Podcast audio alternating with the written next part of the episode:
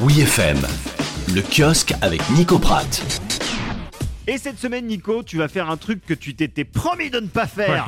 Et pourtant, tu vas te faire mentir toi-même, nous parler d'une publication dont tu as déjà parlé ici. Mais non, Joe ne va pas y voir là de la paresse, de la Oh. fatigue ou la moindre trace de je m'en foutisme. Je ce ne n'est serais pas, pas, mon genre. Ah, laissé aller à ce genre de déduction, tu Car sais. je, je vais bien vous parler du deuxième numéro de Métal Hurlant, mais il est bien différent du premier. It's your one-way ticket to midnight. We call it heavy metal. Un petit heavy metal de Sammy Hagar, moi, le- de bon matin, ça me réjouit. Voilà, que pour veux-tu. le plaisir, petit extrait en plus de la bande originale du film Métal Hurlant. Petit rappel des faits.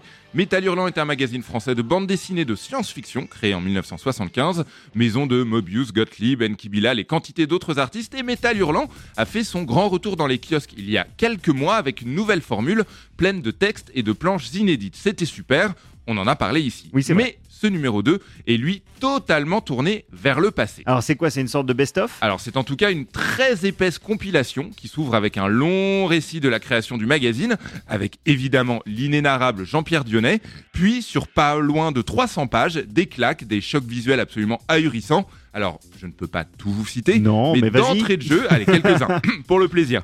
D'entrée de jeu, on est cueilli par The Long Tomorrow, chef-d'œuvre de Mobius et Dan O'Bannon, oui, Oui. le scénariste d'Alien Tout à fait. quelques pages devenues cultes suivies de L'oiseau poussière de Basoli et Casa et je ne serais pas surpris d'apprendre que Robert Eggers s'en soit inspiré pour son prochain film The Northman. Bref, Métal Hurlant, nouvelle version numéro 2, ce n'est pas Métal Hurlant, nouvelle version numéro 1. C'est un regard vers le passé, mais un passé qui reste bien plus choquant, intrigant et aussi amusant, il faut le dire, que le présent.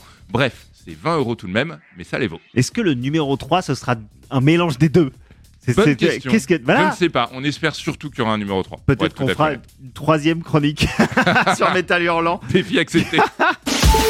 Oui FM, le kiosque avec Nico Pratt. Merci beaucoup, Nico. Merci à toi, Joe. À la semaine prochaine.